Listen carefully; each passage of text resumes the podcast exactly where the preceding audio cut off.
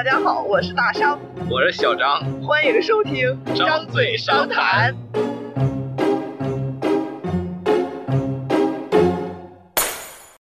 这期我们来闲聊一下，感觉我今天的声音不太对哦。哎，没事儿，后期给你这个调美声一下哎，对我现在已经掌握这种功夫。真的假的？真的啊逐句润色。哎，不管你会不会会把你这个什么高音成分、这个低音成分能给你加强或者消除什么，让你变成一个萝莉音。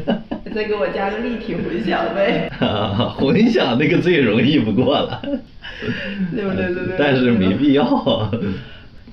我们搞花活的时候可以整整，也有必要的。啊专门搞一期彩蛋给大家行。录一个百变大咖声音秀。这，哎呀，那聊聊为什么要做这个电台？这电台是哪来的？嗯，我们也这这也也也有好几期了。行吧，从何说起呢？其实很偶然，也不偶然。你就先说说你吧，你为什么想做一个电台？其实吧，以前也想过，但是呢，很突然。那天好像也是听了那个《大内密谈》还是《日坛公园 》，都是我推荐给啊，你对，的宝藏节目。是是你推荐的呀。然后突然就想，在这个我上我也行。哎，那倒不是，就说觉得有点觉得这个，哎，人生短短几十载，应该留下点儿 自己的东西。嗯，一开始就是出于这么一个简单的目的。那你知道就是播客这种形式，就是因为我推荐给你的这些播客吧？还是说更早也有一些了解？嗯，更早，更早其实不了解。我接触这个玩意儿应该就是被你 带坏的。之前怎么叫带坏的？这明明就是把你引入了一扇新的大门，为你的人生嗯对对对对对，是可以这开了么说。一条新赛道。可以这么说，确实这种算是引入一个新大门，因为之前其实就是你看现在那些这种媒体，一般就是呃文文字的呀，或者是或者对视频的呀，或者对这种吧，就是呃是其实这种语音类型的，它也出了好几年了，但是我之前就。没没咋接触这些东西，这声音类的，就是听歌之前其实就没有呃关注过或者接受过这种以这种内容输出型的这种 这种声音媒体，就以前就是听歌听英语，就这些。但是后来就是，哎，经过你这个 一带入这个沟里之后呢，呃发现是条好沟哎 对，是条好沟啊，因为它，你相比于那种听歌听英语那个很单一嘛，但它这种它这种比较像这种聊天类的什么的，它它的内容确实很丰富啊，什么类型的都有啊。然后就发现，哎，确实是个新天地，而且你尤其是，主要有一点就是你在这种坐车呀什么，在外面走路的时候，你其实看那种文字的或者看视频的你不合适，这种听这种声音的哎非常适合，在那个就那种呃交通工具上哎消磨点时间什么的，很合适。确实，对，也是。嗯。那天小张有这个想法，给我发了一条微信之后，嗯我一拍即合，决定支持并加入他这份事业。嗯。我我关于播客这块的历史就很久了，嗯从一三年吧，一三年大内密谈刚刚开始有这个节目的时候，我就开始听了。当时我也是，就是在可能更长时间段的交通工具，比如说从大学回家的火车卧铺上，嗯就经常听大内密谈。就是大内密谈这个节目，它一开始其实也是瞄准就是几个主播呃，想想录一些就是自己的一些看法，然后供自己老年之后回忆的。他们一开始做电台其实是这么个目的，但是后来可能录着录着录着火了。对，就 而且内容也更丰富了很多，可能就多了一些这种输出向的东西。但一开始其实也就是一个，就是录着玩的。啊，对，就是有一点像日记那种性质吧，其实是供供自己回忆的一个东西。嗯。谁知道后来火了呢？嗯。然后火了之后，当年大内密谈的两大可以说是当家顶梁柱吧。嗯。我觉得是因为商业化的一些问题没有谈拢。嗯。然后这个其中一位主播就愤然出走，自立门户。是先有的大内密谈，后有的日坛公园。对，就是大内密谈，它其实当年是象征啊、李志明啊，包括贺宇啊等等这些人一起创办的。嗯。然后后来大概办了四五年的时间的时候，逐渐是因为当时可能播客整个市场也往一个商业化的状态走，然后就。就决定商业化了，然后这个时候我觉得可能是就是象征啊和李志明的一些在商业方面的想法没有谈拢，然后因为大内密谈当时的组成也基本是象征这边请了一堆嘉宾，李志明这边请了一堆嘉宾，然后就分家了，然后呃相应的这些客座主播这些嘉宾也分家了，然后就分成了两个电台，就是还是象征这边的大内密谈和李志明那边的日坛公园。嗯，嗯，感觉他们现在分家之后，两个还都搞得还还是不错，对，就是李志明当年的目标就是要干掉大内密探，我要比他强。啊，现在也都做得很好吧？他们俩当时分家的时候，我还挺难过的，就觉得哎呀，为什么呀？怎么会这样呢？但是后来发现，哎，这样我一周就有四期节目听了。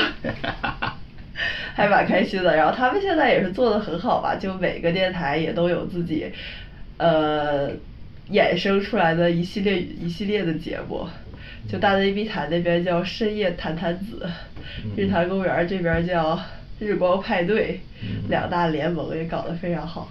嗯。然后我本人的话是，我有一个同学。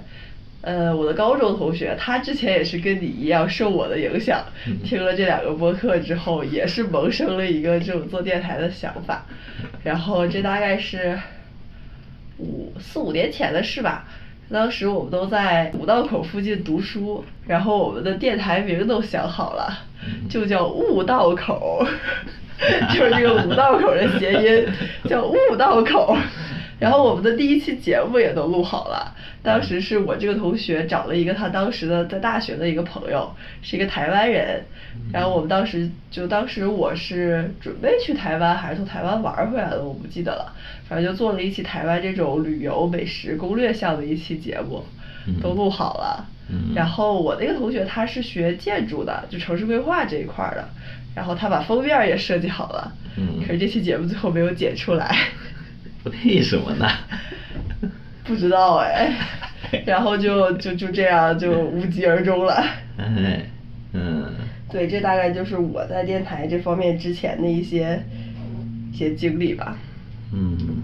然后再说说我们这个节目，从有了想法之后是怎么一步一步发展到现在的。哎呀，这这才 发展了，这就。哎呀，这也没有吧？我觉得。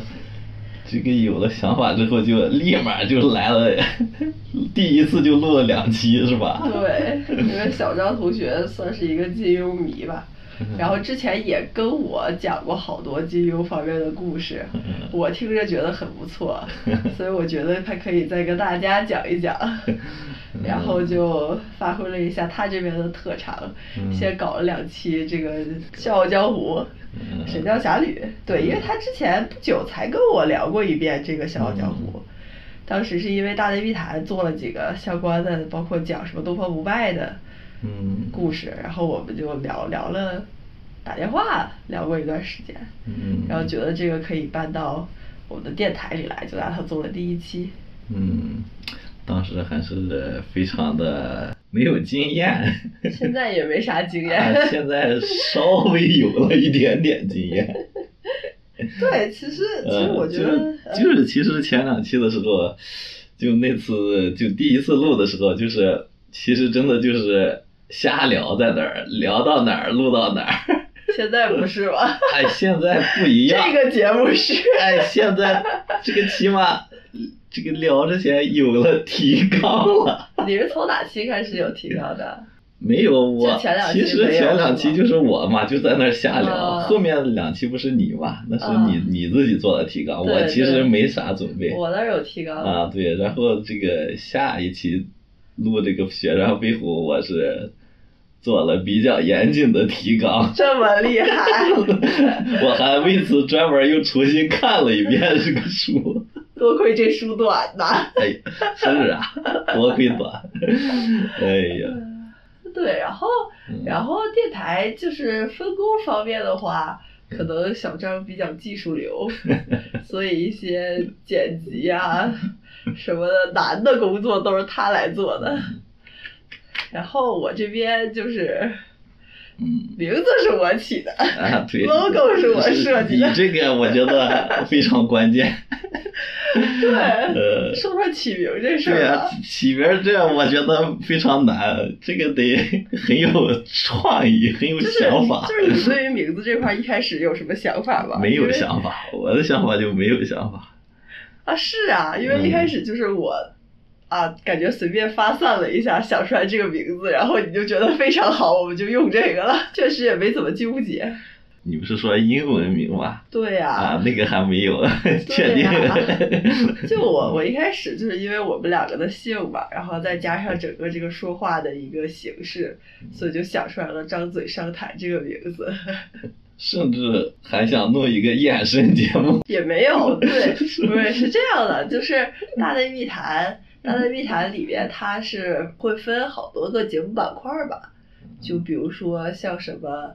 呃，聊音乐的那个板块儿啊，就我非常喜欢的郭晓涵，他开过一些什么小韩的四季歌，然后什么看得见音乐的城市，还有包括李志明大家在大内密谈开的那个绵阳路口这种系列的节目，啊，然后他有一个一个系列叫《无聊世界的正经事》，这个系列专门是那种没有提纲嗯过来瞎聊的一个节目，啊 聊到哪儿算哪儿的一个节目。啊，所以我也想在我们的节目里搞一个这种系列，啊然后今天这个节目就算是这种形式吧。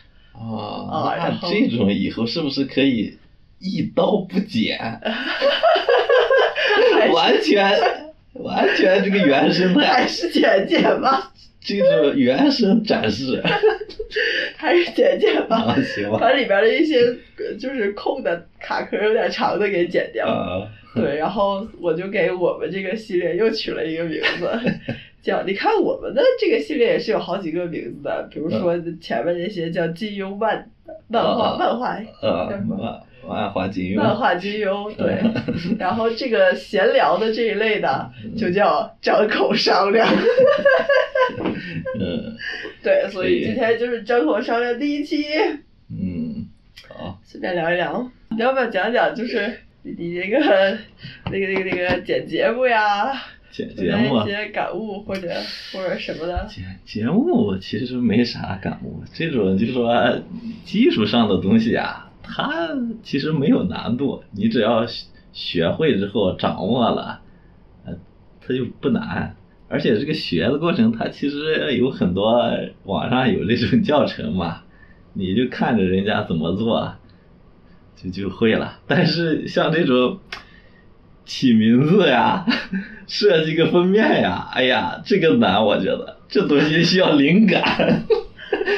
不是啊，我觉得剪节目很难啊。剪节目很简单，你就按照规则剪就行了。你就把那种有时候卡壳的咔嚓去掉，有那种重复的话说好几遍的，这个这个这个，哎，一一剪就行了。有的声音小调大，你这就但是这种会很烦啊，哎，就是你要它属于反复的去听这一段属于这种简单，有点类似于这种简单重复劳动吧。这种东西就是没难度，只是费时间而已。但是有的时候你就不会有一些纠结吧？就比如说这句话要不要剪掉，或者这块儿哎呀算了不修了，然后这种是稍微有点儿，就是说有时候你要考虑这个剪掉之后怎么让它前后连贯一点对对这种可能稍微，但是也没有太难的地方，其实。我觉得我还挺难的。我那个比较让我觉得有意思的是那个什么，就现在上线的时候要有那个时间戳嘛，我感觉那个不是写那个时间戳那个，我觉得有时候还挺有意思的。那 你是说就是节目介绍里边的那个 时间对戳对？呀、那个怎么了？哎，那个就你可以怎么写的有意思一点儿，可以。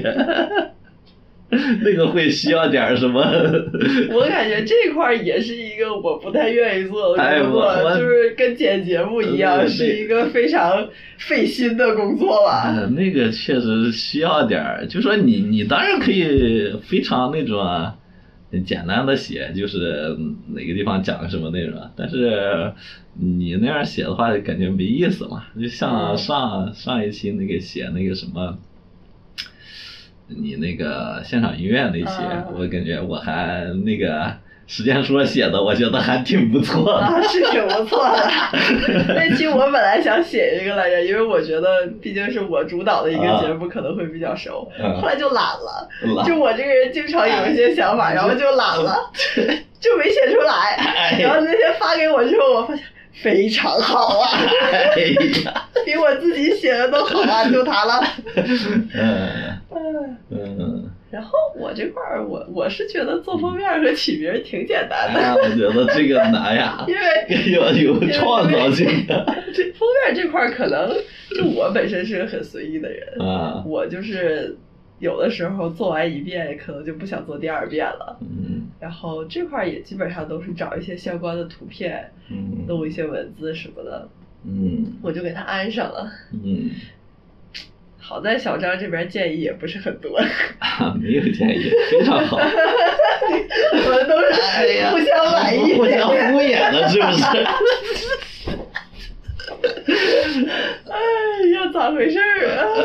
然后每次都是他这边先说个名儿，我这边把它改成一个节目名，然后就嗯非常好。嗯哎呀，就这样欢欢喜喜的上线了。嗯，然后现在的话就是也没啥，反正剪辑其实就最开始的这个剪辑，我只是会把就某一段咔嚓去掉，就很很低级。现在的话，这个水平稍微上来了，这个可以给他什么能调调音啊什么的，这个降噪啊什么的，然后包括加一些那个 BGM，啊让那个 BGM 跟这个说话的声音怎么互相协调一下。啊，就比如说我们独行月球那期，啊，就是稍微有了一点儿 技术积累了。哦我忽然想起来，我之前其实自己做过一个算播客吧，在荔枝上，但是那个完全是一个就是我弹钢琴或者弹吉他的曲子往上传，嗯然后当时我也都是自己剪的，每嗯次剪的就非常痛苦。就比如说这五秒钟的东西，嗯我里边有一个卡壳，我想把它剪掉，嗯要么就是剪多，要么就是剪少。要不就是剪完了之后听起来有奇怪，哎然后就要反复处理你这要就剪不动了人家那工具啊、功能很很完善的，你没有掌握肯定是。你那种我就是用 A U 剪的呀，AU 用不了那么高端，其实。主要是没有了解到别的。对啊，他反正那那你以后就不用管这个了。太好了我真的觉得做一个电台最难的就是剪，啊，其实录都好说，就好比这个拍照片最难的是修片，这个做视频最难的也是剪辑，其他都好说。你觉得呢？嗯，其他还行。你觉得最难的是哪部分？最难的肯定是这个咱这个内容啊，因为你这个内容还好吧？瞎说也能当一期。当然，你这个就是咱肯定一开始这要求也不高嘛，就是瞎瞎聊嘛，在这儿。但是你如果想要让这种内容听着顺畅，听着这个有逻辑什么的，那那其实还是想做好还是挺难的。啊，是的，而且啊我感觉我在这方面欠缺挺多的。啥？就我觉得我表达观点啊，包括讲故事的能力，其实都不太强。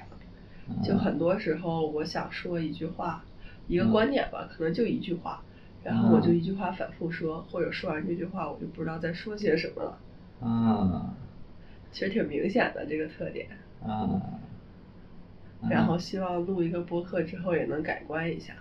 啊啊，这块儿我想到了，因为象征就是大内密谈的那个创始人象征，他嗯一开始录节目，呃，也有一个小目的，就是他当时有点磕巴，他为了改掉自己磕巴这个毛病，所以去录电啊台。是是是，这个我就是你做剪辑之后会有很明显发现，就是这个你平时在这个说话当中有一些这种你自己不知道的问题，但是我就后面就是因为剪辑嘛，要反复听那个 说说的那些话，就发现哎。这说话怎么有一些这种坏毛病啊什么的，就会发现。那你有发现什么我的毛病吗？你的我不在乎。笑声太大。呃呃也也算吧，那个其实都有，就是我我是发现我一个很明显就是就是就是说话很多就是，对就是这个很多，然后就是呃然后是会说很多这个那个这个这个那个那个特别多。那你把这些都剪掉了？我有的能剪的就尽量剪掉了，就显得那个录出来那个就是后后面出来那个结果会显得效果好一点。但是如果你嗯完全用那个原声的话，那就相当明显了，就很多哦这个这这个那个那个，然后还有一个那种吧唧嘴的一个声音，就就经常会有这种声哎音，，有是？吧？这个我也剪了很多，但是。确实有，我听到没没剪掉的。对，有的他是剪不掉，有的是实在太多了，不 不想不想剪了。太满了。对，这个，而且我发现就意识不到，其实是意识不到而全意识不到。而且是就是说，第一次就是第一次录不是录的那个两期金庸的嘛，嗯那会儿是完全没有意识到这个问题，就但是第二次录的时候，因为我已经剪过第一期，我就意识到这个问题了。我 我第二次录的时候刻意注意这个了，但是有时候，我呢。但是他你刻意注意了也避免不了。哦，真的呀？。对他有的时候就不自觉的就，哎，就来一下。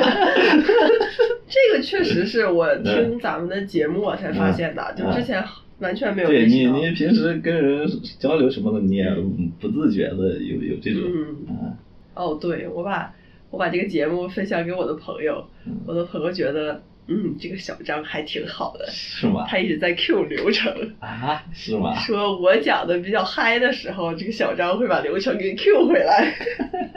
还有什么呢？我们现在的录音设备其实就是一台简单的手机，啊，还停留在这个状态。不过呀，就是通过后期剪辑，发现这还行，是吧？对。而且因为现在掌握了这种降噪技术，你这个有时候在室内录，它环境噪音比较低，但是即使在外面什么的，发现经过这个后期处理之后也还不错，也还行。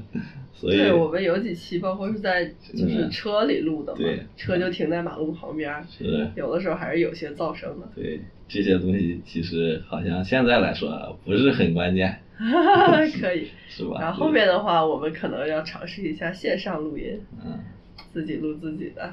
嗯哦，我忽然想起来，之前有一期日坛公园几周年的时候，他向观众征集这个自己的声音，然后专门剪了一期节目，就是只有观众朋友投稿的声音。嗯，然后那期我的声音就非常荣幸的被选上了。嗯当时我也是拿，只是拿手机在车里录了一段，但是出来的效果也也还不错，嗯所以感觉现在嗯，确实做这种播客的成本也比较低了。暂时也没有升级设备的打算。是的，是的。咱俩给大家推荐，每个人推荐一首歌来凑个时长，怎么样？啊，可以呀。哎，我忽然想问一个问题，之前那个咱们节目里的歌里不是说没有就是版权对，这个版权是个怎么个说法呀？这个吧，就是大概就是人家不追究你也没事儿，但是他可能要追究你的话，以目前咱们这个体量来说，应该也不用赔钱，因为咱也没赚钱。我我我的意思是说，就是放完跟没放完，它在这个版权形式上会有什么区别吗？这个倒是，嗯，就是你要完整引用的话，肯定那个肯定是不太行的。但是你取一段儿呢，可能也不太行。但是你你取的少，应该就是赔的少。对，他会看你那个总时长嘛。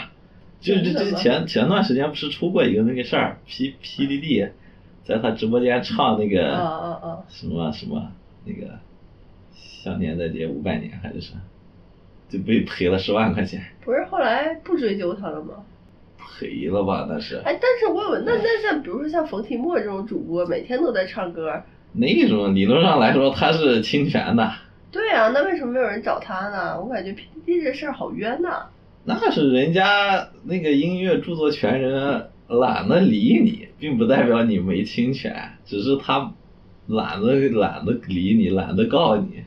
人家要告一告一个准儿，因为像他们那种直播间，明显的是属于商业目的啊，各种打赏什么的，嗯那那么赚钱一晚上，然后你还完整的唱人家的那种有版权的歌，那肯定是侵权的。想到这个问题，就想起了某位消失的南京热心市民。嗯，不过最近听说他在贵贵州的一个音乐节又要复出了，啊，拭目以那待。不被人举报有可能吧？之前不就是啊？之前是宋胖子啊，啊？被人举报的呗。但这次好像又要复出了，这位南京热心市民、可以嗯期待一下。嗯，这段要放进去哎呀无所谓。啊？现在这个也这个平台审核不严格，那不行啊！那个对我刚才忘了说一点，我为啥愿意弄这个玩意儿呢？还有一个原因就是我之前是听另一个人的博客，他也是受人邀请上了一期这种博客，啊跟那个人聊了说说你咋聊天这么大胆，好多这种感觉是有点儿那个不应该说的内容啊。他就说啊，现在其实这个 博客还是比较审核松的，好多东西可以在这个上面讲，但是别的平台不能乱讲。